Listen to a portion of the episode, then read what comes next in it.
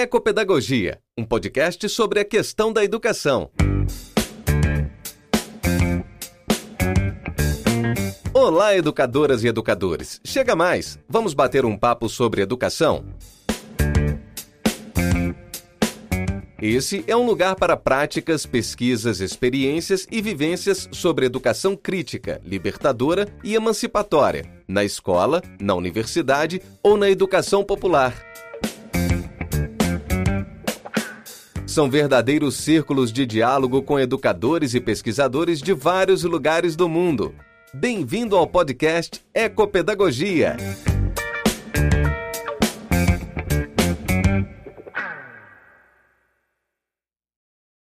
O vídeo de hoje é sobre Paulo Freire em si, né?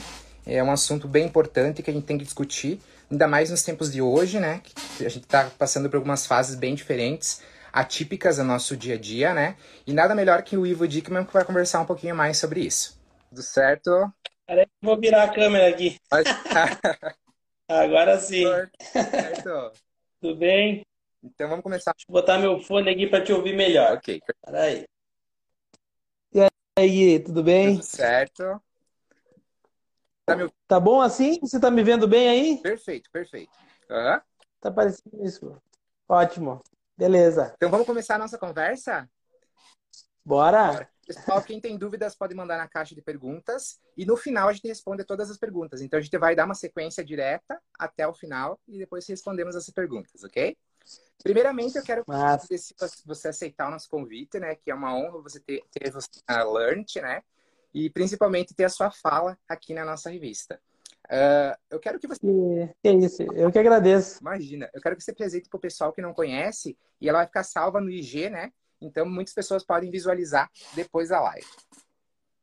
Muito legal, muito legal, Gui. Obrigado, obrigado a você, a toda a equipe aí da Learn. Eu tenho o maior carinho por vocês, você sabe disso.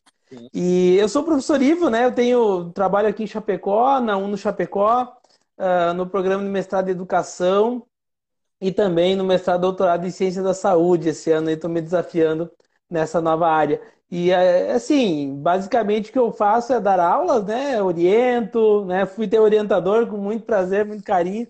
E a, a minha tarefa, basicamente, eu tenho, tenho me dedicado, né? Vamos dizer assim, a pesquisar e produzir sobre o pensamento freiriano, né? E aí em suas diversas nuances, vamos dizer assim, né? Desde especialmente também, vamos de forma mais específica, especialmente as contribuições de Paulo Freire para a educação ambiental, que é uma área que eu pesquiso desde 2008, uhum. e ultimamente, nos últimos três anos, eu estou me dedicando, juntamente com meu irmão, a, a, produzir sobre a didática freiriana. Então, nós construímos um modelo de didática freiriana e aí estamos elaborando sobre ela nos últimos três anos e a previsão é que para maio do ano que vem, 2021, era para ser esse ano, mas a, a turbulência né, desse momento que nós estamos vivendo não deu certo. Mas em maio do ano que vem provavelmente sai um livro né, que a gente está chamando de didática freiriana, que aí vai sim, todo mundo vai poder conhecer um pouco mais o que, que é isso, embora já tenha algumas produções aí uh, na internet sobre isso, nossa, né? Mas tem outras coisas que a gente está fazendo aí, né? Enfim, basicamente é isso. Eu sou um professor freiriano, e eu estou vendo que está chegando aqui alguns amigos, inclusive o professor Martinho aí, um amigão na caminhada, que a gente vai se encontrando por ser freiriano. Né? Existe uma, uma, uma comunidade freiriana, né? E a gente está aí, então, nessa caminhada. Sim, imagina. Então, para nós começar nosso bate-papo, eu queria saber um pouquinho mais, voltar um pouco no passado. Como você conheceu Paulo Freire? Qual foi as primeiras coisas que você viu sobre ele, né? E que tempo que foi esse? Para nós compreender.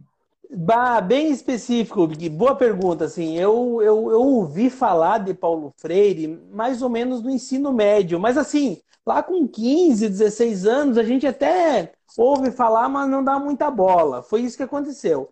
E aí depois, quando eu estava na graduação, uma professora, é, até eu falei com ela esses dias, contei para ela de novo esse caos, e ela sabe exatamente disso que eu vou te dizer agora. Uma professora de sociologia na graduação, ela fez todo um trabalho né, da disciplina de sociologia, e aí no final da disciplina ela disse assim: vocês podem agora fazer um trabalho final e eu vou deixar para vocês assim tema livre. Vocês podem escolher alguma coisa que vocês se interessem na área da sociologia e pesquisar e tal. E aí eu fui para a biblioteca da faculdade que eu estudava lá em Passo Fundo E eu pensei comigo assim, poxa, Paulo Freire, já tinha ouvido falar disso, eu acho que eu vou aproveitar para ler um livro do Paulo Freire, e eu já gostava do tema da educação, eu vou escrever sobre educação como fator de transformação social. É, essa era a minha ideia geral, assim. Eu tenho até hoje aqui no, no, no meu armário guardado o trabalho. Eu era bem organizadinho na graduação. E eu guardei esse trabalho, assim, com muito carinho. E aí eu peguei na biblioteca a Pedagogia do Oprimido.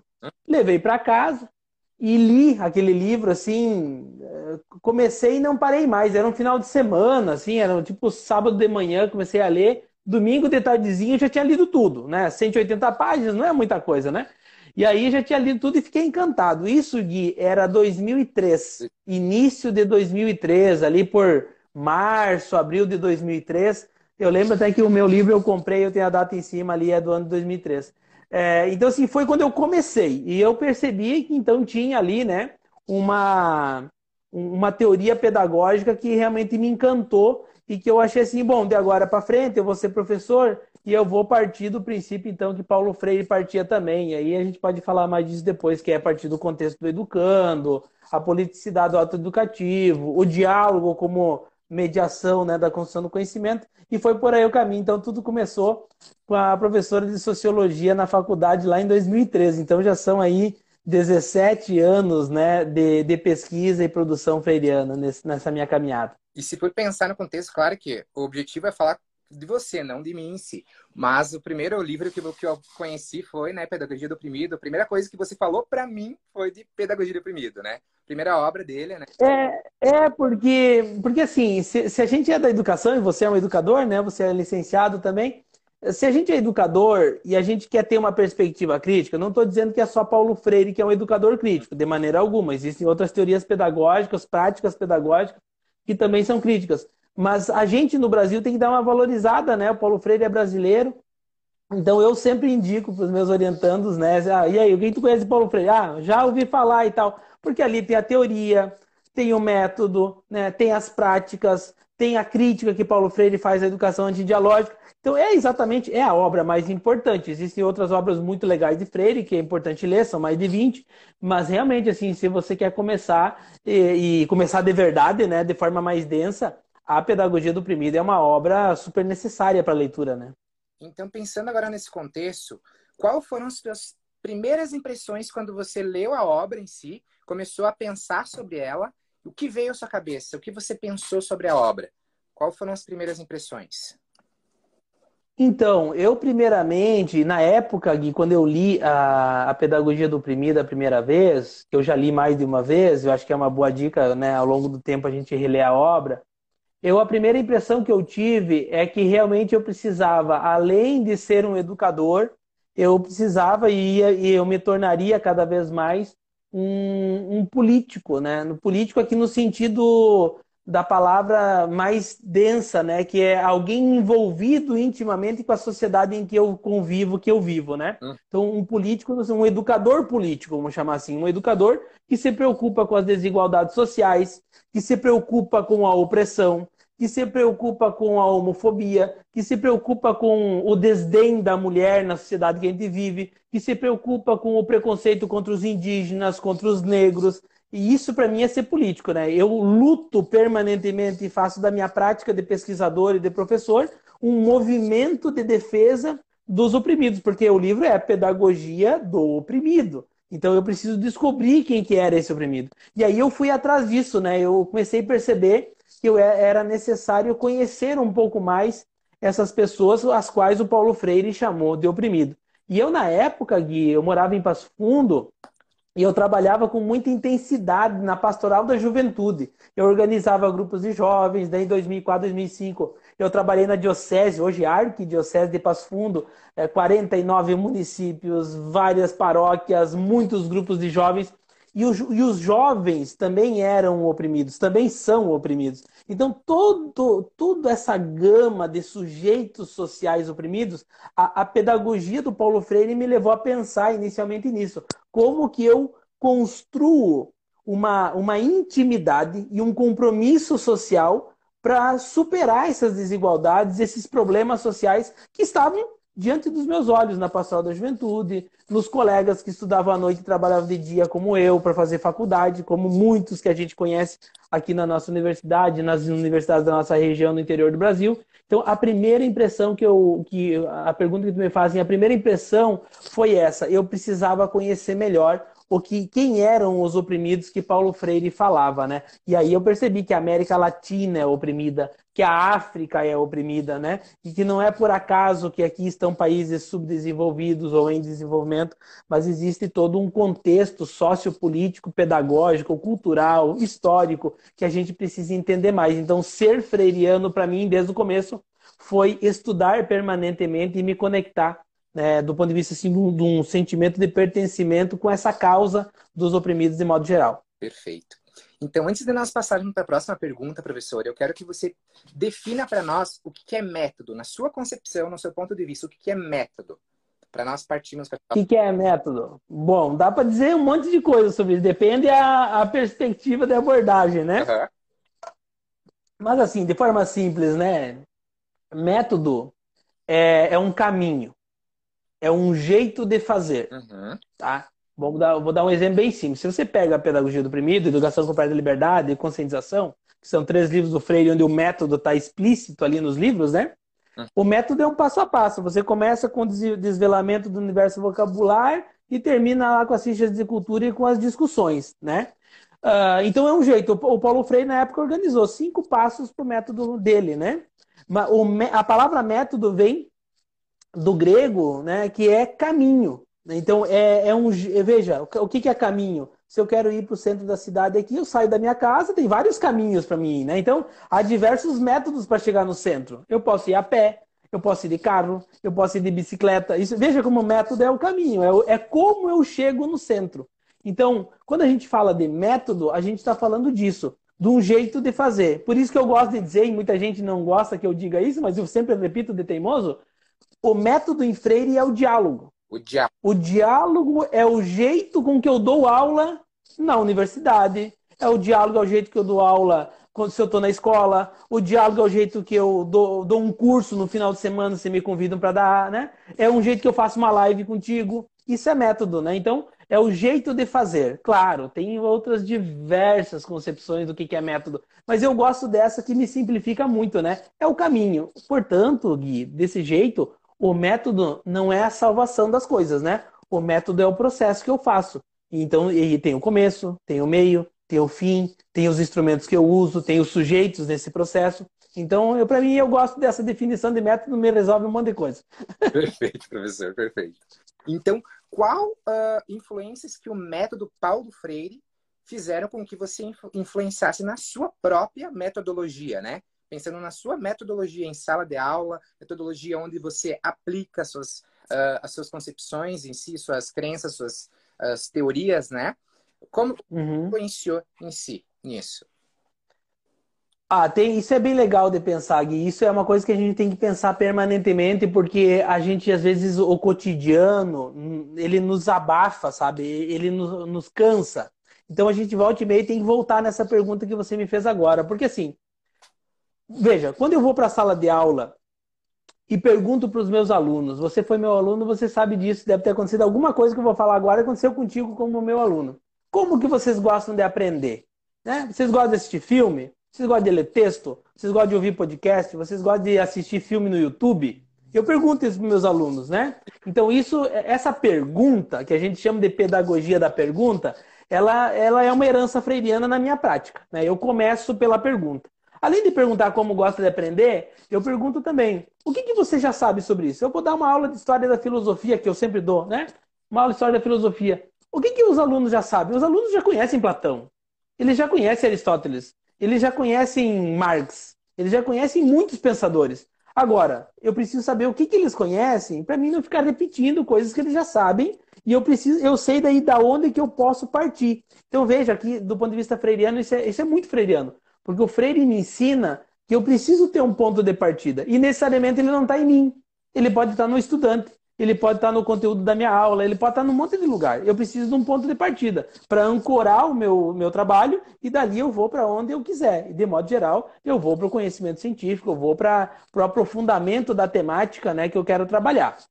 Essa é uma outra herança legal. Uma outra coisa que eu gosto muito, e essa provavelmente você fez, é, história de vida. Né? Eu gosto de conhecer a história de vida dos estudantes com quem eu trabalho. Então, geralmente, eu faço uma dinâmica que é fazer um círculo no papel e contar a infância, a adolescência, a juventude e quais são as perspectivas dele em estudar pedagogia, letras, seja lá o que for que eu estou dando aula, e como que a minha disciplina pode ajudar nele, né? Quando ele olha assim, ah, eu vou ter aula de filosofia com o professor Ivo. Ah, eu acho que isso pode me ajudar a ser um professor melhor assim, assim, assado. Então eu gosto de conhecer a história de vida. E para mim a história de vida é um bom ponto de partida, porque eu consigo a partir dali conhecer os meus estudantes e saber, olha, aquele ali vai ter dificuldade de aprender porque ele tem uma história de vida assim massacrante. E a gente vê com frequência isso, né? Nas classes populares que acessam a universidade onde eu dou aula, a gente vê muita história de vida judiada, cansada, é, violenta, né? Então, assim, eu dou uma atenção maior para aquele estudante, para aquela estudante, porque eu sei que ela precisa mais do meu cuidado, da minha afetividade, do meu carinho, da minha proximidade, porque daí ela vai se motivar a estudar mais a minha disciplina. E ela precisa desse plus. Ele, ela precisa desse algo a mais. E aí a minha tarefa como professor é dar isso para ela, porque eu tenho que cuidar de cada um de forma diferente. Como é que eu faço isso? Sabendo a história de vida. Então, é, aí estou dizendo aqui três, né? Eu poderia dizer outras, mas sem dúvida nenhuma, dinâmicas em sala de aula, por exemplo, né? Uma coisa muito freiriana que vem da educação popular, que tem herança em Paulo Freire, né? Dinâmicas de cooperação em vez de competição, isso ajuda muito também. Então tem um conjunto de coisas assim que a gente vai praticando na nossa praxis pedagógica, que da, do meu ponto de vista, olhando agora, revendo a partir da tua pergunta, é bem freiriano, eu acho, né? Uhum. Isso aí, professor. Então agora vamos partir um pouquinho mais para o contexto uh, histórico, né? Para compreender um pouquinho mais como ele surgiu em si, né?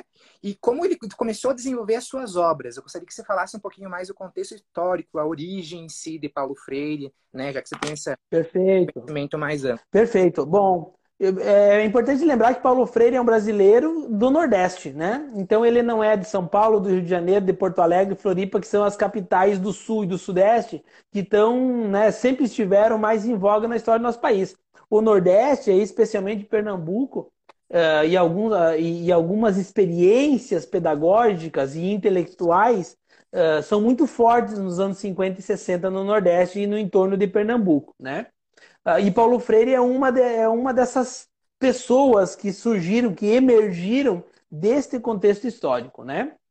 Nos movimentos de educação de base, né? Uma perspectiva mais progressista de ler a realidade brasileira e assim por diante, né? Então, Paulo Freire é nordestino, né? Do Recife, Uh, e depois, uh, a, a, a, própria experiência do método, o Paulo Freire faz a experiência no Nordeste, né, numa cidade chamada de Angicos, no, que é Rio Grande do Norte, muito próximo ali da, da cidade dele. Mas Paulo Freire nunca foi um educador, de modo geral, no, no começo da sua carreira. Paulo Freire se forma em Direito, hum. né? Apesar de assim, bah, por que, que Paulo Freire escolheu Direito e não escolheu Pedagogia? Porque na época nem tinha, nós estamos falando 1940, né, quando ele foi para a universidade, 1950. Então nem tinha as universidades, os centros de humanidades que existiam na época, ou você fazia letras e filosofia, ou fazia medicina, ou fazia direito, não tinha muita escolha, né? E aí Paulo Freire opta pelo direito. E tem um fato marcante, né, que Paulo Freire logo depois que se forma em direito, ele vai trabalhar com um amigo numa sociedade de, de advogados, e ele fica responsável por fazer uma cobrança, né, de um dentista e ele vai até o dentista e diz: Olha, eu vim aqui para tirar tuas coisas, você tem uma dívida para pagar, então me diz o que, que eu posso levar e tal, né? O dentista diz para ele: Bom, eu não estou conseguindo pagar com os equipamentos que eu tenho para trabalhar. Se você levar embora meus equipamentos, daí que eu não vou pagar nunca minha dívida, porque eu não vou conseguir nem trabalhar, nem pagar a dívida. E o Paulo disse: Pois é, realmente não faz muito sentido isso, né? Eu vim aqui tirar tuas coisas e levar embora.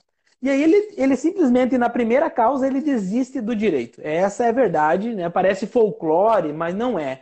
Paulo Freire desiste do direito na primeira causa. E aí a esposa dele, né, sabiamente, que era uma, uma professora, uma diretora de escola da educação infantil, ela diz: Paulo, você é tão apegado às questões filosóficas, pedagógicas, Por que, que você não vira educador? Começa a procurar alguma coisa para você trabalhar com educação, né? Tanto na universidade, tá? E aí aparece uma oportunidade para ele para trabalhar no SESI, né? No Serviço da Indústria, onde ele vai trabalhar com os círculos de pais e mestres que, da, dos adolescentes e jovens que faziam cursos técnicos no SESI, né? E ele trabalha muitos anos, são mais de 10 anos fazendo essa tarefa. E aí ele depois, então, ele é ali que ele concebe, né? O método dele, porque ele começa a perceber que as pessoas que estão com ele não entendem muito do que, que ele está falando. Então ele começa a aproximar a linguagem dele de advogado com as famílias né, das classes populares que, que estudam no SESI. E aí ele faz, ele descobre, Gui, a primeira grande sacada da, da pedagogia freiriana, que é a adequação da linguagem. Então, é preciso estar mais próximo do contexto, e aí o contexto, a linguagem é parte do contexto, né? Você é formado em letras, sabe melhor do que eu do que isso, né? É, a linguagem é parte do contexto. Então, eu preciso aproximar a minha linguagem com as pessoas com quem eu estou conversando, para que elas me entendam melhor e a gente possa produzir mais, aprender mais e melhor. E, e aí tem uma base forte né, da concepção epistemológica freiriana de educação. E depois ele faz a experiência em Angicos, né, que ficou super conhecida. O presidente do Brasil, na época, Jânio Quadros, vem a Angicos na última hora aula do projeto para conhecer o método Paulo Freire e o, convida Freire, então, para o ministro da Educação na época, convida Frei Paulo de Tarso, convida o Paulo Freire para vir trabalhar no Ministério da Educação para expandir a nível de Brasil o método Paulo Freire com os círculos de cultura. A ideia era fazer 2 mil círculos de cultura em todo o Brasil, de 63, 64, para alfabetizar os brasileiros, que o índice de analfabetismo nessa época no Brasil era muito grande. E aí acontece, né, Gui, o golpe militar, e aí o método Paulo Freire é proibido, Freire é preso no Nordeste, vem ao Rio de Janeiro dar depoimento, né? E aí ele percebe, né? Duas vezes isso. E aí ele percebe na segunda vez, ele, os, os colegas chamam a atenção dele, ó, oh, Paulo, na próxima vez você não volta para casa, se liga, né? E ele ainda acreditava muito que aquilo ia durar pouco tempo e tal. E aí eles, bueno, mas vamos fazer o quê então? Dizendo, ó, oh, tem que fugir do país, tem que sair fora. E aí ele acaba se exilando na Bolívia, né? E depois a altitude da Bolívia fez mal para ele, ele desce para o Chile. Do Chile vai para Harvard, nos Estados Unidos, de Harvard vai para Genebra, trabalha em Genebra no Conselho Mundial das Igrejas, vai para a África, em nove países diferentes, ajudando na, na alfabetização dos adultos, volta para Genebra, nos anos 80 começa a flexibilizar né, o golpe militar no Brasil e o início da abertura da anistia, e aí ele volta para o Brasil em 80, em definitivo, e fica até 97, de 80 a 97, como professor na Unicamp e na PUC em São Paulo, né? que acaba falecendo em 2 de maio de 97. Em, em resumo, essa é a história de Paulo Freire. E aí, todos os livros, todas as experiências, né? Que daria para nós fazer aqui 10 lives cada uma, né? Mas, é, em, encurtando a história, é, essa trajetória... Veja, o Paulo Freire tinha um livro publicado no Brasil. Um livro, 1959. E aí, do exílio para frente, de 68 até 97, são mais de 20. Então é isso, tem muita história para contar. Perfeito, professor.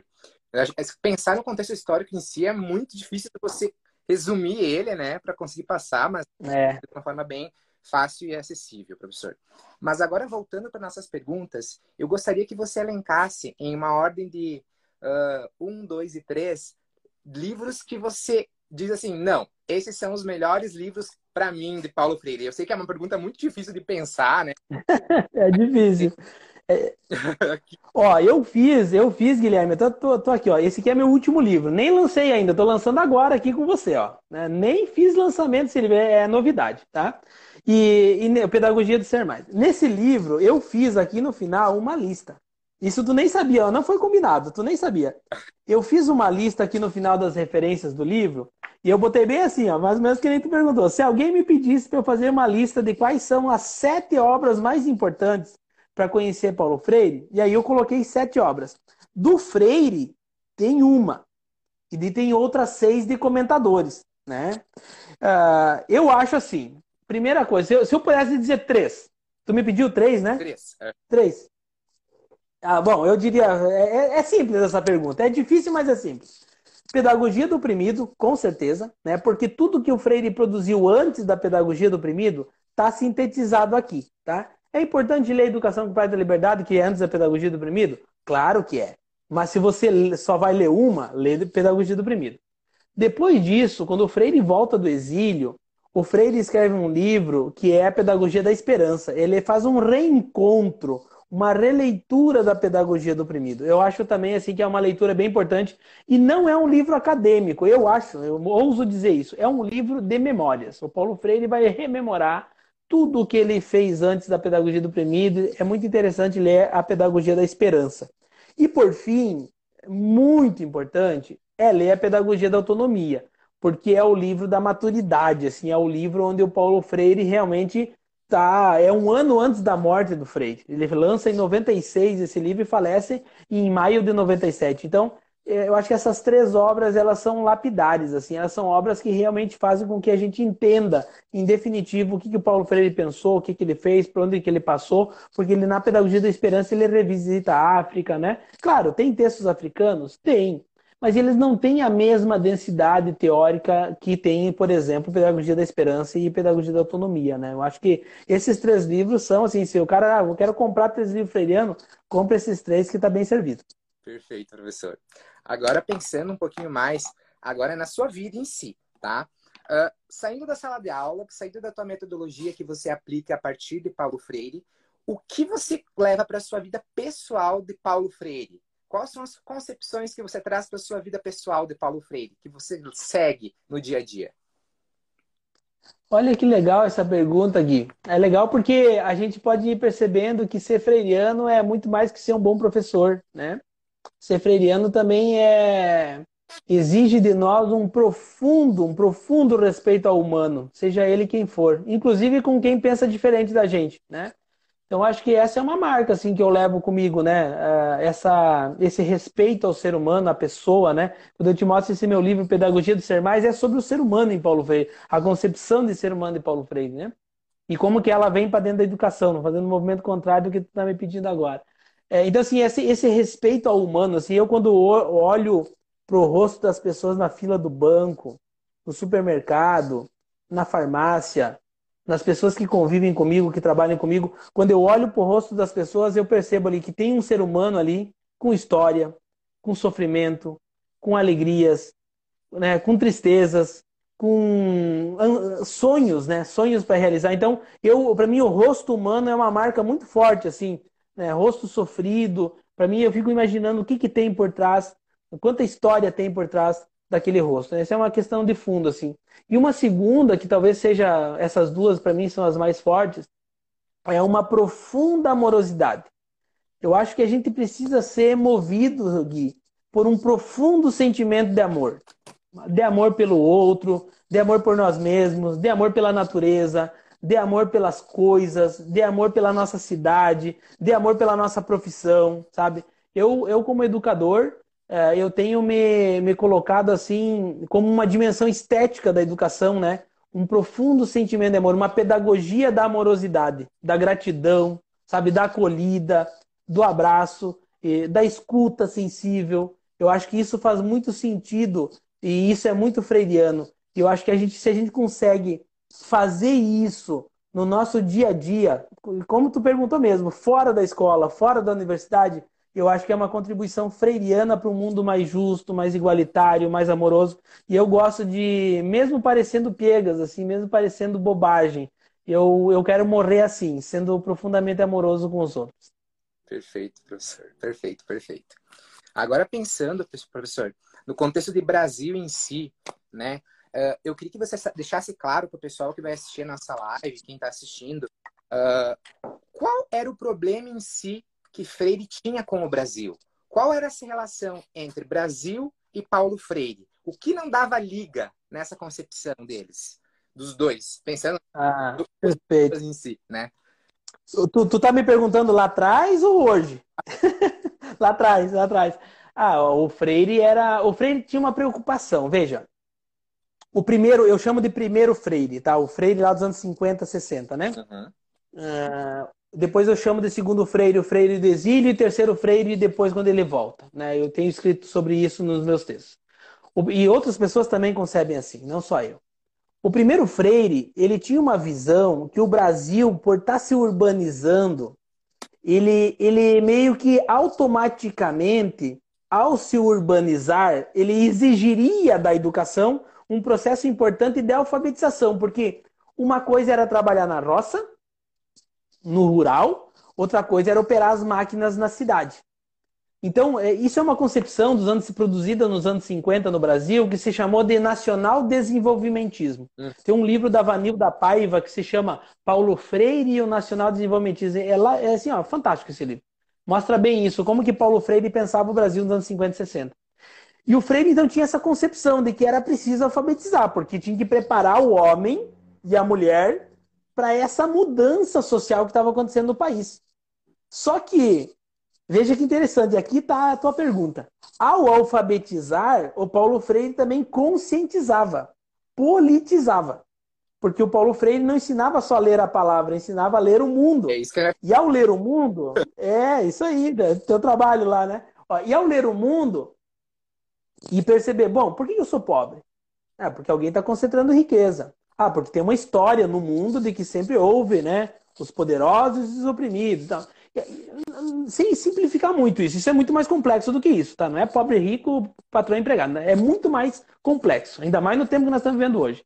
Mas o Freire tinha um problema com isso no sentido de dizer, olha, é preciso alfabetizar sim, é preciso preparar o ser humano para trabalhar no urbano, mas é preciso muito mais do que isso. E o Brasil, e aí o golpe militar é lapidar para entender isso, né? Paulo Freire trabalhando no Ministério da Educação, além de alfabetizar, conscientizava. E ao conscientizar, o oprimido, ao ser alfabetizado e conscientizado, e se conscientizar a si mesmo, né, também, e em grupo, no coletivo, ele, ele queria a transformação da sociedade. Quer dizer, olha, eu não quero continuar pobre o resto da minha vida. Eu quero uma vida melhor, eu quero mais dignidade, eu quero que as desigualdades diminuam. Então, para mim, esse é um problema central. Existia na na, na, na, na gênese do método Paulo Freire, na gênese do seu trabalho pedagógico, uma politicização, uma conscientização e aí em vista de uma transformação da sociedade. Inclusive o general Castelo Branco estava com o Jânio Quadros na última aula da aula em Angicos e ele disse assim, vocês estão, ele disse para o Paulo Freire, né? O, o, general que depois virou presidente né, na ditadura militar. O general Castelo Branco disse assim, vocês estão criando uma serpente e ela vai morder o calcanhar de vocês. Ou seja, o que, que ele queria dizer? Alfabetizar e politizar ao mesmo tempo, vocês vão. Eu, o medo dele era que o Brasil virasse comunista, que era uma, um medo bobo, né? Não era isso. Mas assim, a ideia era essa. Veja, 59, Gui, tem que lembrar que em 59 acontecia, estava fervendo a Revolução Cubana. Então, o medo dos países latino-americanos, na verdade, o medo dos Estados Unidos, países europeus, é que a América Latina toda virasse comunista. O que era um exagero, mas podia ser, né? Podia ser. Então, ah, se você lê, por exemplo, o inquérito do Freire na época da ditadura militar, que está publicado no livro da viúva Profinita, perguntavam para ele: teu objetivo era comunizar o Brasil? Ele dizia: eu não sei nem o que é isso. Meu objetivo era ensinar a ler e escrever, mas de forma crítica. Então, a ideia de alfabetizar de forma crítica foi o grande problema entre o Brasil, vamos dizer assim, os poderosos do Brasil, e o método Paulo Freire. Podíamos resumir dessa forma. Perfeito, professor. Antes de eu jogar essa pergunta para o nosso presente, eu queria que você pensasse também na concepção de, de Freire sendo utilizado de uma forma mais simplória perto de universidades, alunos, outras pessoas. No, quando, por exemplo, alguém não conhece Paulo Freire, mas utiliza de, dele, apropria do conhecimento dele para colocar em um trabalho só para dizer que colocou Paulo Freire, Paulo Freire em si, né? Ah, tem muito, tem muito disso. Essa pergunta que eu fiz no presente agora, professor, para a gente conseguir fechar ali. Claro, claro. Tem, tem muito, tem muita gente que escreve um texto, um artigo científico, por exemplo, ou até mesmo um texto para entregar para o professor na escola, na universidade, e aí cita Paulo Freire para dizer que o texto é bom, né? tem muito que o Freire chamava de sloganização, né? Parece que se você cita Foucault, se você cita Paulo Freire, se você cita Marx, parece que teu texto é melhor. Cuidado com isso, né? A gente tem que tomar cuidado, porque quando a gente, como eu falei antes, citar Freire implica em, em, em convergir o que eu disse antes, dentro e fora da, da universidade, dentro e fora da escola dentro e fora da minha família, da, da minha casa, na sociedade, quando eu estou na fila, tudo isso implica. Então, não é só uma citação, né? Então tem que tomar cuidado. E tem muita gente que faz isso, viu? Tem, tem alguns textos, inclusive, que fazem esse tipo de levantamento, Gui. E eu estudo educação ambiental, como eu disse antes, né? E tem muito, tem um levantamento feito por dois professores que levantou quem eram citados nos textos de educação ambiental. E Paulo Freire é um dos mais citados. E Paulo Freire nunca escreveu um texto de educação ambiental. Não significa que não podemos usar a perspectiva freiriana na educação ambiental. É, aliás, é isso que eu faço há 13 anos, 12 anos. Mas é, é que o que a gente está dizendo é que tem, tem muita gente citando por citar para dizer que é bom e para referenciar. Mas hoje, né, Guilherme, como você diz, né, como é que a gente atualiza isso, né? Hoje Paulo Freire é um, dos, um autor muito falado e falado mal e dizendo assim a educação brasileira. Algumas pessoas dizem né, a educação brasileira é o que é, ruim como é. A educação pública brasileira é ruim como é, porque se utiliza o método Paulo Freire. Olha o que Paulo Freire fez com a educação no Brasil. Gente, eu não tenho esse levantamento, mas só para tu ter uma ideia. Slogan, né? Eu fiz um trabalho. É slogan. É, eu fiz um trabalho com uma aluna num TCC no semestre passado e de 60 professores, só 16 se disseram freirianos. No lugar onde a gente pesquisou, nem vou dizer aonde. No lugar onde a gente pesquisou, de 60 professores, só 18 se disseram freirianos. Por quê, Guilherme? Por que, que isso acontece? Que poderia ser mais, parecia que era todos. E a pesquisa que é um dado importante. Porque nem todo mundo que é crítico é freiriano. Então, ah, eu sou um educador crítico. Tu é freiriano? Não, não é. Às vezes lê Vygotsky, às, lê, às vezes lê Freinet, às vezes vai na, na base do Marx mesmo, e muitos outros autores. Morin, por exemplo, Foucault. Todo mundo tem referências críticas. Porque a educação crítica não é a educação freiriana só. A educação freiriana é parte da educação crítica. Então, desse ponto de vista, nós não podemos dizer que a educação pública é ruim por causa de Freire. Freire foi secretário de Educação em São Paulo e a educação de São Paulo melhorou. Freire trabalhou no Chile. Depois que ele foi embora do Chile, Chile ganhou prêmio da Unesco de educação. Então, onde bem ou mal, onde Paulo Freire tem passado, né? Paulo Freire tem deixado uma marca muito positiva na educação, seja na Unicamp, na PUC São Paulo. As pessoas, nós entrevistamos os orientandos dele de pós-graduação no último ano. As lembranças freirianas como educador e como secretário de educação são as melhores. Né? Provavelmente Paulo Freire não deixaria uma escola pública ser sucateada se ele fosse secretário naquela cidade.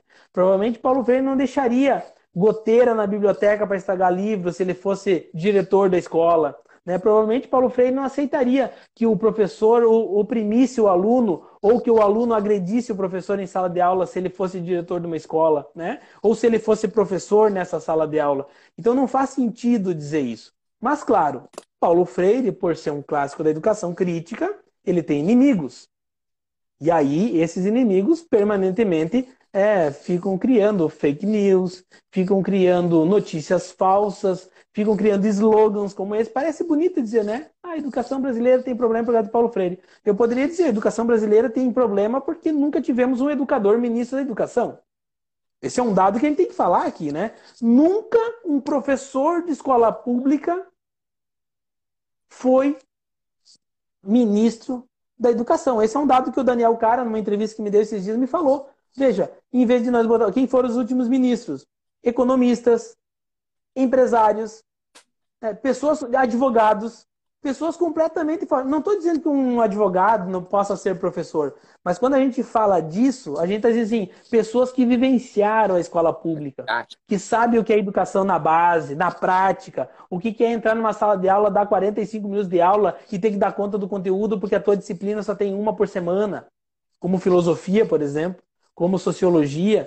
Por que, que só? Não é por acaso que essas disciplinas têm um período, dois por semana. É porque daí você encurtando a reflexão, você encurta a formação integral dos egressos da escola pública, da universidade e assim por diante. Então acho que tem aqui uma peleia braba, né, que vai durar a vida inteira, né, porque Paulo Freire cada vez mais se refirma. Por outro lado, tudo, todos esses essas propagandas negativas que fizeram do Paulo Freire nos últimos dois anos, especialmente, elevaram em 60% a venda dos seus livros. Ou seja, foi um tiro que saiu pela culatra, porque Paulo Freire nunca vendeu tanto livro quanto nos últimos dois anos, né? Isso mesmo. Por isso que é muito importante o professor de língua portuguesa ter essa relação com o filósofo e o teólogo, né?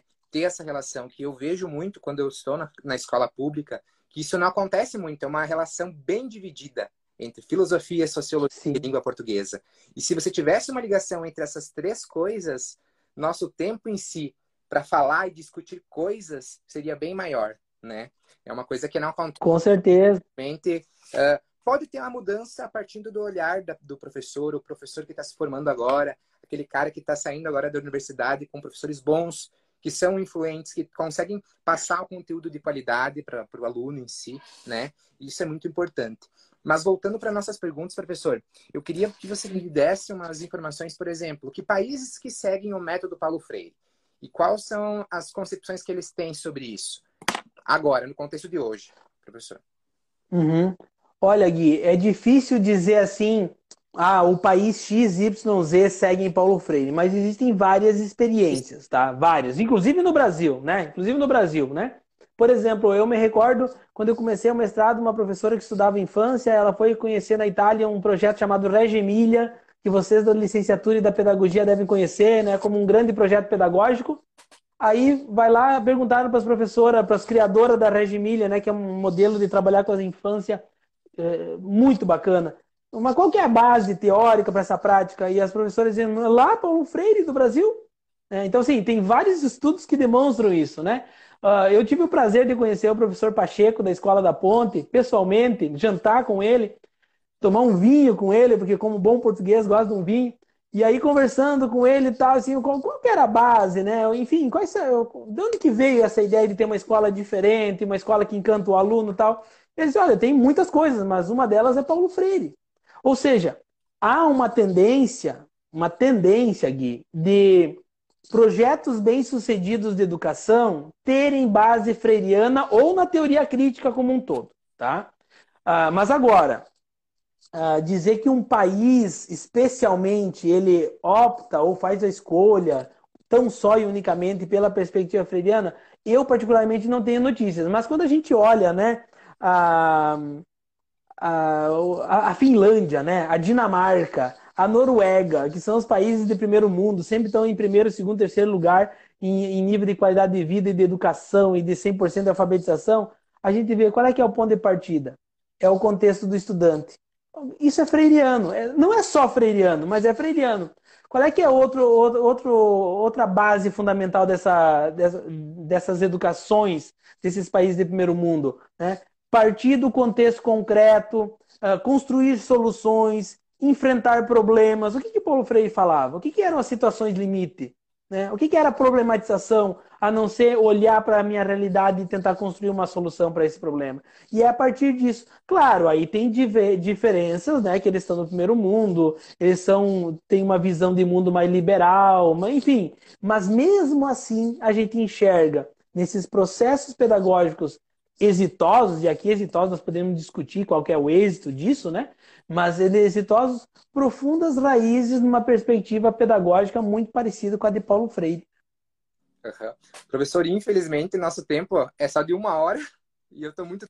é verdade. Utilizar mais esse tempo, mas então vamos tentar dar uma resumidinha nas perguntas para a gente conseguir finalizar com, de uma forma mais concreta, né? Beleza. Para o pessoal uh, compreender mais sobre Paulo Freire, usufruir do conhecimento que você tem, né, nesse momento. Obrigado. Uh, levando em consideração, professor, o contexto já da parte uh, da educação de hoje, como que você, como você vê que está sendo utilizado o método Paulo Freire dentro da, da área educacional? Olha, eu vi, Jag, eu, eu converso muito com os educadores, eu faço muita formação de professores em escola, município, estou fazendo agora online também com a comunidade voar. Eu vejo muita coisa bonita acontecendo em diversas disciplinas. Tá? Eu converso com muitos educadores que, quando eu falo de Paulo Freire, elas vêm e me mostram: olha, eu faço assim, assim, assim. E eu elogio, porque tem muita coisa. Tem coisa boa na educação infantil, no ensino fundamental, no ensino médio. Tem também na, na, na academia, na universidade também tem. Então, assim, eu vejo muito o quê? Uma preocupação central para que o, o jeito de ensinar do professor garanta o aprendizado do aluno. Aqui, para mim, está uma chave. A educação é um ato de conhecimento. Eu não posso ir para aula fazer de conta que ensino, o meu aluno fica lá borboleteando, fazendo de conta que aprende, e aí no final do ano a gente passa todo mundo. Não pode ser assim. Isso é espontaneísmo, né? Isso não é ser freiriano, tá? Ser freiriano é um ato de compromisso com a construção do conhecimento dos meus estudantes. E eu preciso, então, tomar alguns cuidados, né? E a metodologia, os instrumentos, as práticas que eu faço. E aí eu te digo, eu vi, eu tenho o prazer de ter visto nos últimos 10 anos que eu tenho trabalhado com isso, práticas extraordinárias. Muita gente. Claro, tem os que estão deitados, que não estão nem aí. Tem, mas tem professor ruim, tem médico ruim, tem motorista ruim, tem gente ruim em todo lugar. Tem jogador de futebol ruim, né? Nos times de, da Série A. Então tem, tem professor que não está jogando o jogo legal. Mas tem muita coisa boa acontecendo. E a gente tem visto, assim, realmente professores profundamente comprometidos. E eu ousaria dizer, Gui, ousaria, não, não fiz esse levantamento, mas é 80-20. 80% é muito bom contra lutando contra uns 20 que não querem nada com nada, talvez 15, tá? Uh, e aqui não quero exagerar, tá? Porque assim, porque a gente tem que também dar a cara a tapa, né? A gente sabe que tem colegas que, infelizmente, como diz o próprio Paulo Freire, estão no lugar errado, estão na profissão errada. Eles são professores, mas eles não gostam do que fazem. E esse é um problema, né? Se você não gosta do que você faz, você pode fazer muito mal, né? E aí na educação é a mesma coisa. Perfeito, professor.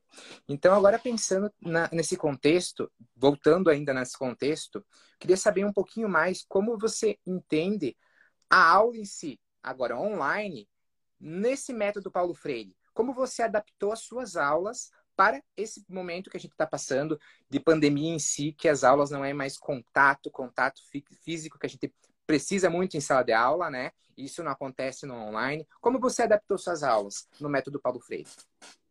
Ah, muito bom, muito bom. É, a pandemia nos pegou de surpresa, né? Eu estava com uma disciplina no início do ano com uma colega no mestrado de educação, que nós tínhamos muitos sonhos com a disciplina, sair viajar, conhecer realidades dos oprimidos, aquilo que eu te falava no começo, né? Botar o pé no barro, ir para de lona, um monte de coisa. Não deu, não deu para fazer nada, né? E aí a gente teve que se virar. Por quê? Porque é isso, há uma tendência na aula online da gente ser muito expositivo, né? Ou seja, eu dou, dou uma hora de aula, ela vale por três, eu desligo a câmera e descanso as outras duas, né? Então, o que, que eu tenho feito? Né? E eu estou dando aula né, na Lato Senso, na Estrito Senso, na graduação. O que eu tenho feito é tentar fomentar profundamente o diálogo. Eu estou sempre perguntando para os meus estudantes: e aí, o que, que vocês acham disso? Eu não vou falar a noite inteira sozinho brincando, sabe? No sentido de instigar por essa brincadeira que os alunos participem. Até vi uma campanha esses dias na internet, né?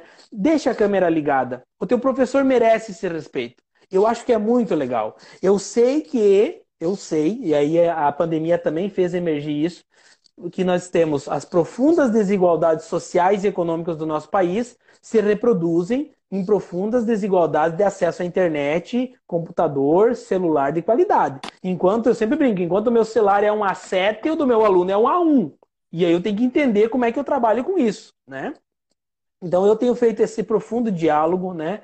Tenho a, a, internet, bem ou mal, ainda a aula remota permite a apresentação de trabalhos, permite que alguém compartilhe, né? Que ligue a câmera e o professor possa desligar e ele fique como centro da atenção dos colegas, né? Fazendo acordos, Gui, né? No começo da aula, gente, olha só, é aula remota, infelizmente não é porque a gente quer, porque você quer. Vamos participar? Vamos fazer como, que se a gente, como se a gente estivesse na aula, né? atividades extras, sempre no sentido de aproximar os estudantes, né? E não para ele fazer sozinho. Eu acho que isso vai fazendo com que a gente redimensione a aula remota na perspectiva freiriana. Mas é difícil, é muito difícil, porque freirianamente falando, nós somos muito toque, muito próximo, muito abraço, muito tá junto. E aí a aula remota impede tudo isso praticamente, né? Isso mesmo. Professor, eh, eu quero fazer uma última pergunta antes da gente finalizar com uma, uma conversa bem rápida, que eu quero uma coisa bem lógica, bem rápida com você. Mas como que a gente Sim. pode reinventar Paulo Freire, pensando nas escrituras dele? Perfeito. Acho que essa é a nossa grande missão. A grande missão de todo freiriano, freiriana, é reinventar. Paulo Freire disse em três livros, pelo menos, que eu tenho de memória agora: Não me siga. Quem quiser me seguir, me reinvente. Então a ideia não é fazer o que ele fazia. Nem dá. O contexto histórico é outro, nós já discutimos isso aqui, né? Uh, nem dá. Então, como reinventar? Eu acho assim. É, eu, por exemplo, estou reinventando a perspectiva da didática. Eu acho que, inclusive, o, meu texto, nosso texto, meu e do meu irmão, sempre é didática freiriana, reinventando Paulo Freire. Eu acho que a gente tem que pegar um tópico. Vamos imaginar que alguém gosta de usar um método. Tá tudo bem, pode usar. Trabalho com educação de adultos, tá tudo bem. Mas reinvente fases do método. Reinvente a perspectiva de utilização do método. Reinvente o método em outros contextos educativos que não a educação de jovens e adultos. Então, a reinvenção para mim é isso: é pegar aquilo que a gente gosta de Paulo Freire, que a gente mais usa, e atualizar, como se, se colocando no lugar de um exercício de empatia. O que Paulo Freire faria se ele tivesse no meu lugar? Para mim, isso é reinvenção. Perfeito, perfeito. Professor, agora vamos fazer um bate-bola. Eu quero que você. Bora! O que você. O que vem na tua cabeça, uma palavra, algo que resuma bem essa palavra que eu vou falar com as, as... Legal. Então eu vou começar e eu quero que você me diga, tá? Uh... Vamos lá, isso é muito legal. Família. Família, é... amor. Educação. Missão, propósito. Freire. Minha referência. Projetos. Muitos, muitos. Bolsonaro. Muitos projetos. Perdão? Bolsonaro. Ele não. Internet. Adoro. Método. Meu caminho. Opre... A gente faz caminhando. Opressor. Opressor contra quem a gente luta. Oprimido. Com quem a gente luta. Humano. Humano. Somos todos nós. Ivo Dickman. Independente. Ivo Dickman, um, um professor um professor. Obrigado, professor. Foi um prazer. Obrigado você. Tem, tem pouco tempo. Igualmente. Muita coisa para falar. É uma coisa que é um assunto que tem, é muito vasto. Infelizmente, a gente não tem tanto tempo é. para discutir isso, né? Mas eu quero agradecer Perfeito. que ficaram, que visualizaram a live. Vai ficar salva ela, tá? Então, quem tiver dúvida, se tiver algum questionamento, pode mandar para nós na Learning ou pode mandar até mesmo no pro Ivo, né? No Instagram dele. Isso. Vai ser um prazer responder e Obrigado, gratidão. Eu e a Kátia estamos agradecendo do fundo do coração esse momento, você dedicar esse tempo para nós. E muito obrigado. Gratidão, professor. Gratidão.